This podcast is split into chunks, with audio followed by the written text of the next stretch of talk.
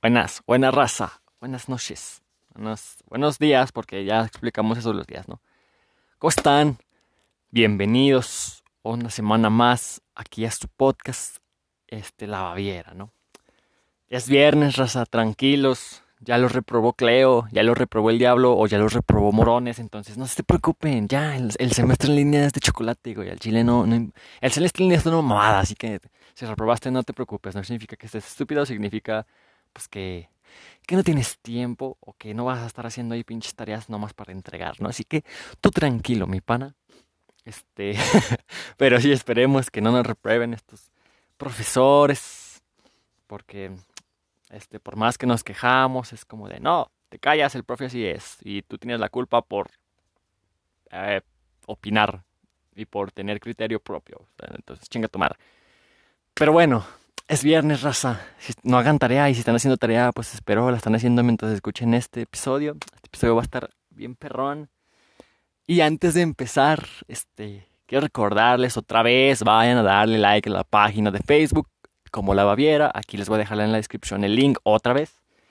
Este, porque pues sí, güey, ocupamos que crezca este pedo, porque si no, este, pues, este, pues sí, ¿no? La situación que está cabrona en México, entonces hay que, hay que sacar dinero. Los dineros. Nada, pero, pero ya hablando en serio, banda, este, este proyecto me está gustando mucho. Espero ustedes también. A las tres personas que me escuchan siempre, espero también les esté gustando y les sirva más que nada. Pero, pero sí, denle like a la página en Facebook como la Baviera. Este, ahí vamos a estar subiendo las, las cosas de la semana, los temas. Si me quieren mandar un mensaje para. ¿Sabes qué? Habla de este tema, güey, esto, bla, bla, bla. Invita a alguien que sepa de esto, la verga. Díganme, aquí con mucho gusto se los complacemos. Y. Y pues eso, banda, no se estresen, tranquilos. Ya va a ser día de muertos, panecito de muerto. Ustedes tranquilitos, dijo el Richie, muerto, muerto. Este, entonces tranquilos, ¿no? No pasa nada. Es mala escuela. El semestre en línea no vale. No sirve de nada. La verdad. Pero bueno, banda. Como ya dije, ya, pues ya anuncié el lunes este, de que se va a este episodio. Este, si tú dices, güey, a mí no me dijiste, porque no sigues la página, güey. No estás al tiro ahí en la página, güey. Tienes que seguir la página, güey. Pero bueno, ¿no? Esta semana vamos a hablar del reino de Mictlan, relacionado al Día de Muertos lo subo ahorita porque si lo subí al CSC van a estar de que, ay, mames, güey, ¿por qué ya sé? Ya no Cállate, pendejo. Yo voy a hablar ahorita porque es 30 y tienes tiempo para relacionarlo, ¿no? Primero que nada, hay que dejar una cosa bien clara, ¿no? Para la, la, la cultura, para la cultura mexica, la muerte simboliza alegría, trascendencia y regreso a los orígenes, ¿no? O sea, para las culturas del México antiguo antes de la colonización, la muerte era como... La muerte era el, este, el paso o el término de la tortura de este plano material para ir al gozo eterno o a tortura eterna también, ¿no? Depende de qué hicieras. Pero sí, por eso en México la muerte se toma como algo muy importante y muchos le rinden culto por esta, esta esta como, como cosmovisión, este, ideología, religión, no sé qué sea en, sí, pero es eso, ¿no? La muerte ellos no lo veían como algo de, güey, no me quiero morir, sino que al revés, era como de, güey, yo me quiero morir, quiero dejar esta tortura en este plano terrenal y ir al eterno gozo en el Mictlan, ¿no? O con los dioses, entonces, pues sí, por eso antes había muchos sacrificios, también había gente que era que, güey, sacrifícame a mí, güey, ya me quiero morir para gozar del eterno gozo. Entonces, pues la muerte es muy importante en México por esta razón y por muchas otras que después hablaremos en sí de la muerte en México, pero tranquilos, tranquilos. Esta vez hablábamos del Mictlán, ¿no? Pero hay que tener bien en cuenta eso, que la muerte es alegría, trascendencia y regreso a los orígenes. Para empezar, el Mictlán. Las nueve regiones del Mictlán o Chiconaumitlán hacen referencia al inframundo de la mitología mexica. Es una cosmovisión de creencias nahuas referidas al espacio y al tiempo estructurado en un universo en parcelas o regiones determinadas por unas fuerzas vivas, ¿no? Su creación se debe a los llamados dioses creadores de esta mitología, ¿no? O de estas creencias. De acuerdo a la cosmovisión mexica, el Mictlán, que significa lugar de los muertos, era el nivel inferior de la tierra de los muertos, algo así como el último nivel en el infierno de Dante, pues ahí era el Mictlán, ¿no? Pero no más que aquí no estaba el diablo y no te torturaban, entonces pues sí. El camino a este recinto nos cuenta Bernardino de Sagún en su libro La historia general de las cosas de la Nueva España, que se lo recomiendo muchísimo, está muy perro para, para conocer todas estas, estas cosas de colonización de la Nueva España, de, este, culturas, de costumbres, tradiciones, todo esto, ¿no? Que hay que diferenciar entre costumbres y tradiciones porque es diferente y unas, sí, sí, sí. Pero sí, historia general de las cosas de la Nueva España, librazo, la verdad. No lo he leído todo, he leído nomás algunas partes que he encontrado, pero está, está muy chido, ¿no? Pero Bernardino de Sagún fue esto, ¿no? Era, fue un monje que vino a evangelizar aquí a la, Nueva España, lo mandaron de allá, hizo este libro para pues sí, saber de la cultura de México, ¿no? En aquellos, en, aquellos años de, de, allá atrás, ¿no? Pero bueno, este cuenta que el camino a este recinto, Bernardino de Sagún, el camino era largo y peligroso, ya que tenía nueve niveles verticales y descendientes, les digo, algo así como el infierno de Dante, pero en México, ¿no? Aquí en México, en México, pero sí. Se creía que el viaje duraba cuatro años y que al llegar al Mictlán Luego de haber superado todos los obstáculos, el alma del difunto era recibida por Mictlantecuhtli y Mictlan, Mictlancihuatl. Es que están tan, tan las pronunciaciones, ¿no? Para mí mínimo. Pero estos dos, estos dos dioses, ¿no? O deidades del inframundo, quienes le anunciaban al final de sus perezas, de sus pesares, este, le decían, pues bienvenido al Mictlan, mi pana, ¿no? Este viaje no era una tarea sencilla, pues cada nivel ponía pruebas de su de, a su carácter, eh, convicción y resistencia del difunto. ¿no? Eh, pero bueno, después de morir, el difunto despertaba a la orilla de un río y para cruzar a la otra orilla o la otra dimensión, que era esto ya el comienzo del Mictlán, utilizaba un cholo squinkle como guía para cruzar el río que los llevaba al Mictlán. ¿no? De aquí que el cholo squinkle es este, pues sí, el perro guardián del Mictlán, ¿no? Pero ahorita hablaremos del Choloscuincle, no se preocupe. El camino por donde van los muertos a, a cruzar todo esto se llama Tlalticpac. Sí, se lo repito. Que significa camino estrecho, o es un camino estrecho. Y con, con la muerte, cuando vas avanzando, se va agrandando este camino, ¿no? El Tlalticpac. Tlalticpac. Está muy, de la verga para pronunciar estas cosas, pero bueno, el Tlacticpac, ¿no? Este, se creía que cuando morían, este, se convertían en estrellas, como el sol. Creían que pues el sol era un dios, ¿no? Entonces, al morir o al ser sacrificados y pasar todos los procesos, depende de lo que creyeras, tienes una estrella, ¿no? Por eso también como esta necesidad del, de, los, de los antiguos este, pobladores del, del, del México, de, pues sí, de morir, ¿no? Que era eso, de convertirte en una estrella y durar ahí, pues, años y años y años, ¿no? Pero, pero sí, por eso tanta... Hay muchas cosas de la muerte muy perras, les digo. Luego hacer un episodio nomás de la muerte de todo México, o sea, como, pues sí, ¿no? La Santa Muerte, todo eso, porque está muy perro. Pero, pero sí, eso es lo que... Estrellas, se hacen estrellas. Eh, el primer requisito después de morir para llegar al Mictlán consistía en llevar una piedra Sí, una piedra. Y tú dirás, no mames, ¿para qué quieres una piedra? No, pero espera, fíjate. Según los textos de Bernardino de Sagún, en este mismo libro, a los señores y a los nobles les meten en la boca una piedra verde llamada chalchihuitl. Sí, como chalchihuitles, chalchihuitles, oh idiota, chalchihuites. Ah, por, por ahí va la pronunciación, chalchihuitl, ¿no? Era una piedra verde que se le metía, por así decirlo, de la clase alta de aquellos días y a la población de clase baja se le también se le metió una piedra, pero pues obviamente esta no era así como como las de los ricos, ¿no? Las de los ricos parecía ahí jade y una esmeralda verdecita y toda bonita. Y a la población de, por así decirlo, clase baja o, o pues sí, la prole, este se le pone una piedra de navaja conocida como tex, Texoxotli. Este, y se pone ahí en tributo al corazón del difunto, ¿no? Pero si a los ricos se les ponía el chalchihuitl y a los, por así decirlo, a los de clase baja, a los pobres, se les ponía el texoxoctli, ¿no? Pero sí, este era el primer requisito para el Mictlán, ¿no? La mitología mexica narra que los dioses primordiales o los dioses creadores, como mencionamos hace ratito, eran eh, y Ometecutli. Eh, estos tuvieron cuatro hijos varones que eh, fueron llamados dioses creadores, ¿no? Son los dioses primordiales, que es Omecihuatl y Ometacutli. Y los dioses creadores, que son sus hijos técnicamente, que es Zipetotec, Zipetotec, no sé cómo se pronuncia. Voy a estudiar las pronunciaciones, güey, cállate. Estoy dando los nombres, güey, no sé cómo se pronuncia. Zipetotec. Ese es uno. Está Tezcatlipoca, Quetzalcoatl y Huitzilopochtli. Eso sí, como quiera. Sí, ya, ya. O sea, ¿cómo? No sé, güey, no sé. Pero sí, ellos cuatro, ¿no? Zipetotec, Tezcatlipoca, Quetzalcoatl y Huitzilopochtli, que eran los dioses creadores, ¿no? Hijos de Ometzihuatl y Ometecutli. Estos heredaron el arte de la creación de sus padres a partir de su, de su sustancia y tras 600 años de inactividad, dos de ellos, que fueron Tezcatlipoca y Quetzalcoatl, se encargaron de organizar el universo, así, optando por, por la manera vertical y la manera horizontal, ¿no? Que eran dos universos.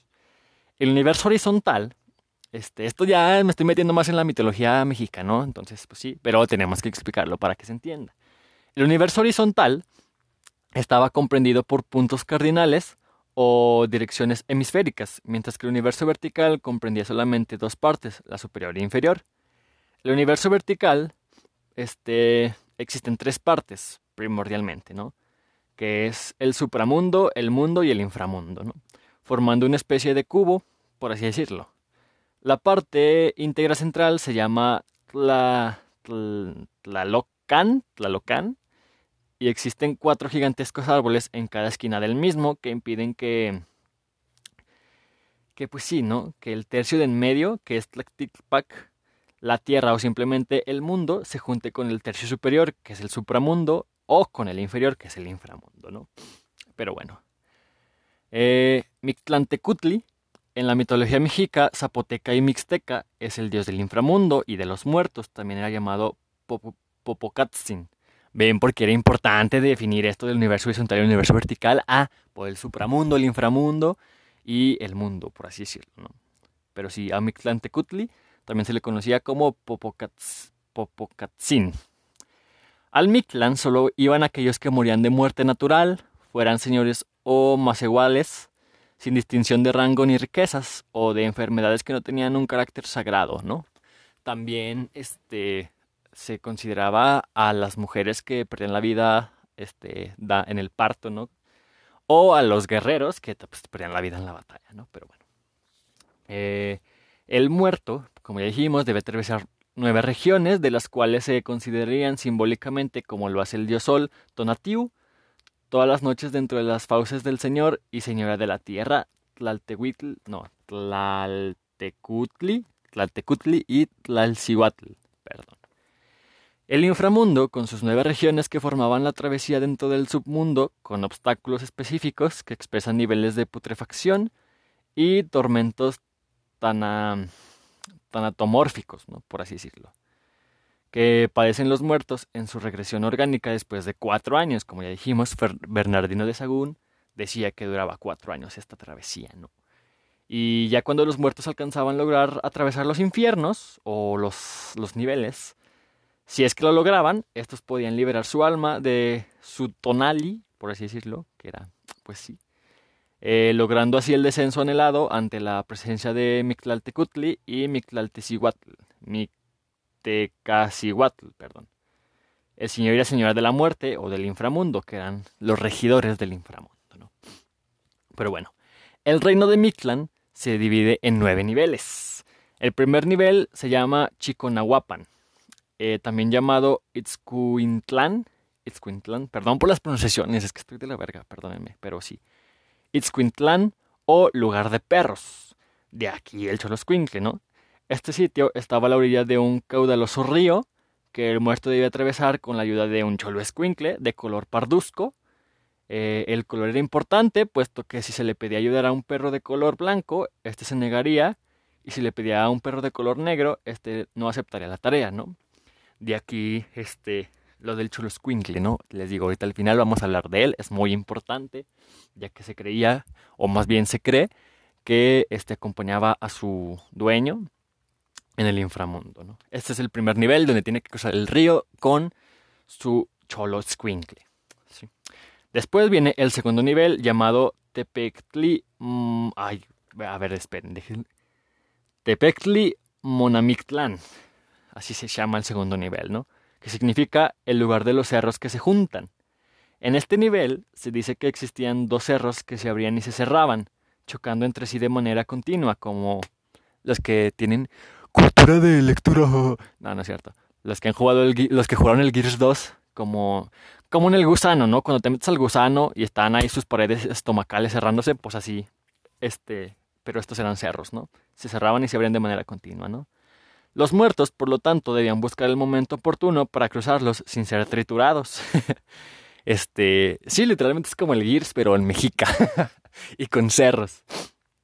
Pero, pero sí, ¿no? Les digo, eran pruebas y pues si te agarraban los cerros, pues ya, mm, F.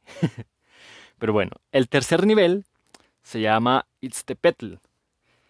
En este lugar se encontraba un cerro cubierto de filosísimos pedernales que desgarraban los cadáveres de los muertos cuando estos tenían que escalarlos para cumplir su trayectoria, ¿no? Era como un Monte Everest, pero aquí no eran piedras, aquí eran literalmente pedernales filosos, entonces, ouch.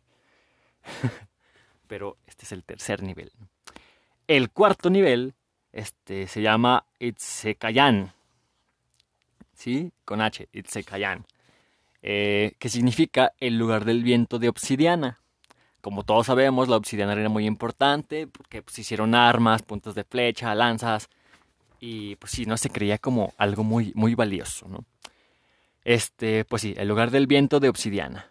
Era un sitio desolado de hielo y piedra abrupta.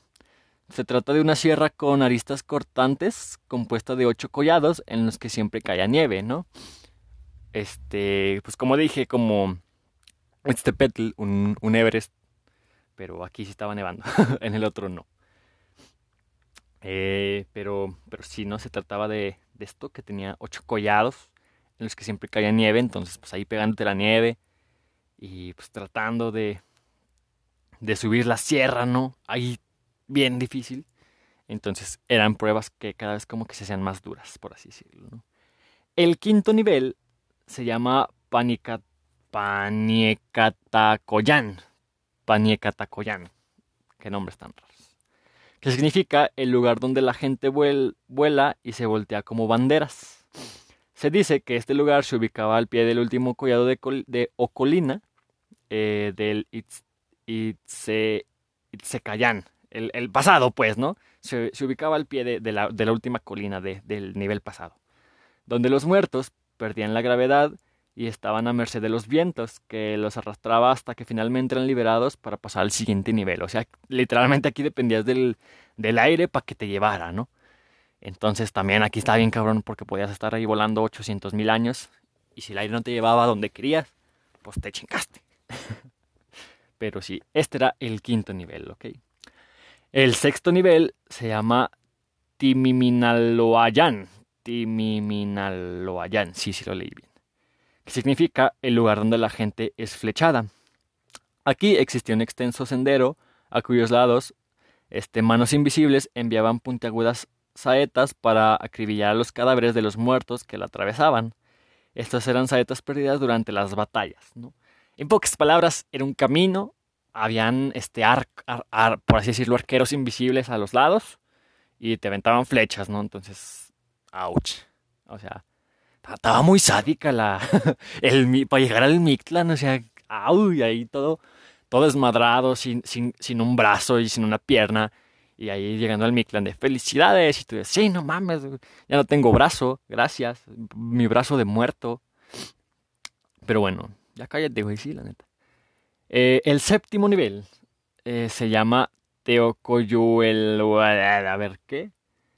Teocoyuehualoyan. Lo voy a leer otra vez. Teocoyuehualoan. O Aloyan. Ah, está muy difícil. Este sí se los voy a escribir. Este, bueno, se los voy a deletrear, ¿ok? T-E-O-C-O-Y-O-H-U-E H-U-A-L-O-Y-A-N, ¿no? Así se pronuncia, no sé cómo se pronuncia.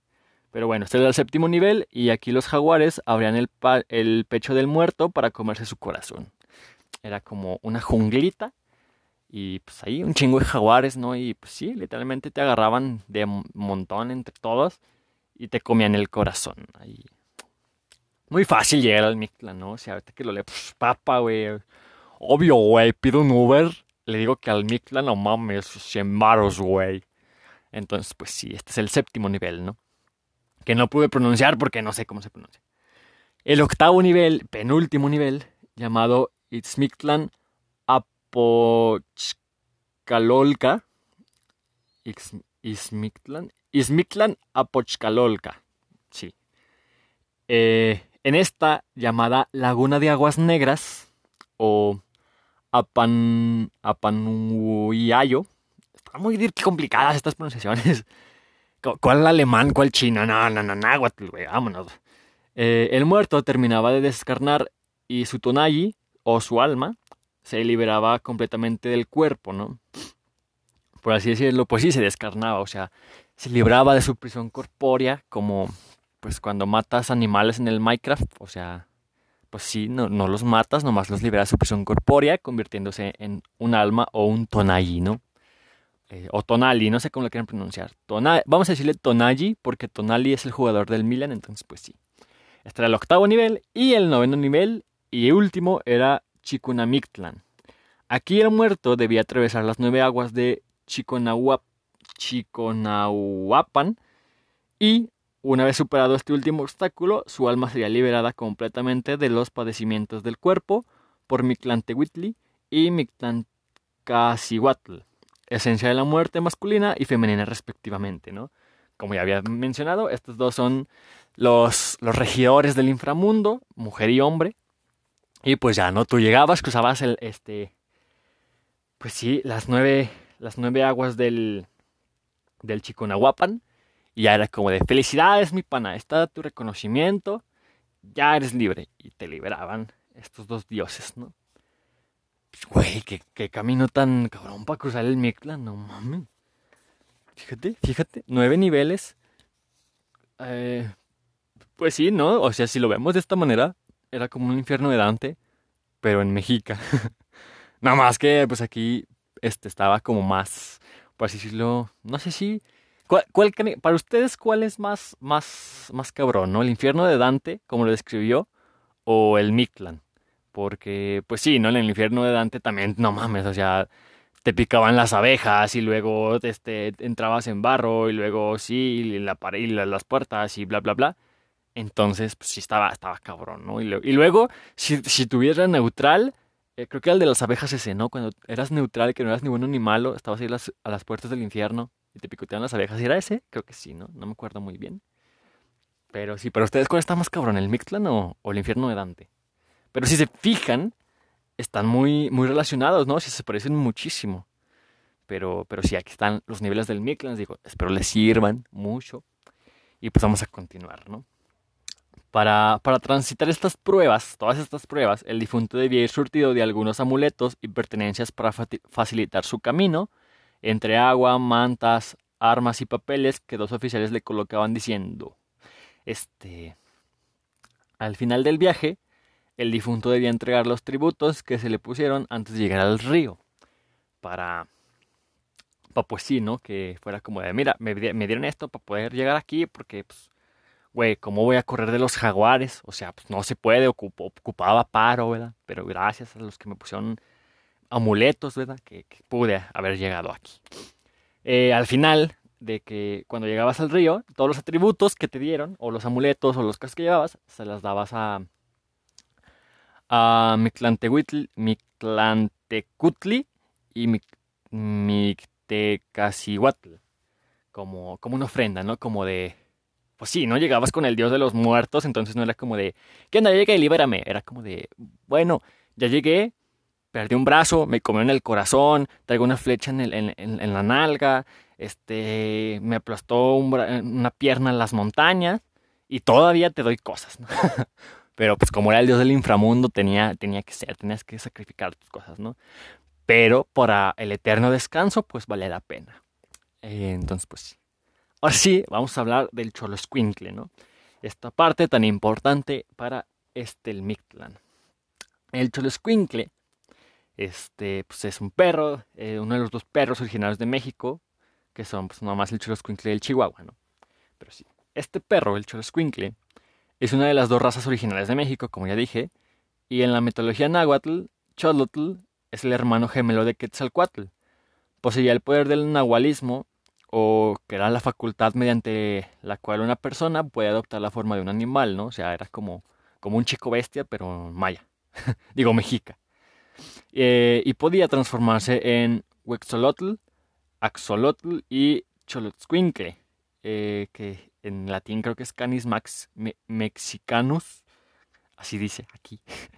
Pero sí, que era un perro sin pelo, ¿no? Pues todos creo que sí hemos visto fotos de un Choloscuincle, entonces pues así era el Choloscuincle. De acuerdo a la mitología, Cholotl entregó a los hombres este perro para la salvación de sus espíritus. Como ya dijimos, el Cholotl, el Cholotl, el Cholotl, el Choloscuincle es el que te ayuda a cruzar el río y lo entregó a los, a los seres mortales, por así decirlo, este, para que salvara sus almas.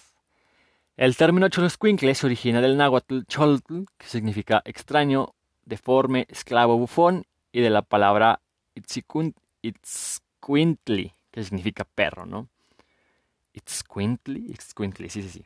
Entonces, pues de ahí Choloscuincle, ¿no? Que sería como un perro extraño, un perro deforme, un perro bufón, que está chistosito. Entonces, pues sí, de ahí, de ahí se deriva. En la mitología mexica, Cholotl era el dios de la transformación, como ya dijimos, este, de los gemelos o lo doble, que era la oscuridad nocturna, lo desconocido, lo monstruoso y la muerte. Eh, era el hermano gemelo de Quetzalcoatl, o se creía que eran gemelos. Y pues Quetzalcoatl, como ya sabemos, o pues, se los digo, ¿no? Era la serpiente emplumada, quien representaba la vida, la luz y el conocimiento, ¿no?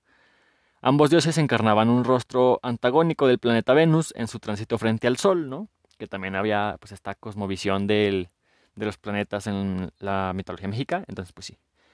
Eh, el, el Choloscuincle se decía que tenía este, dos atributos muy importantes. La primera era su inteligencia, así como su temperamento social, fiel y cariñoso, pero también territorial y vigilante, que lo hacía este, como un perro ideal guardián y de compañía para atravesar pues el Mictlán, ¿no? Como ya dijimos, el Choloscuincle era muy fiel, entonces iba con su dueño ahí. Y si no tenías Choloscuincle en la vida, pues ya llegando al río, ahí había, ahí llegaba un Choloscuincle así como de, ¿qué onda? ¿Te ayudo? Tú como, bueno, tú le decías a...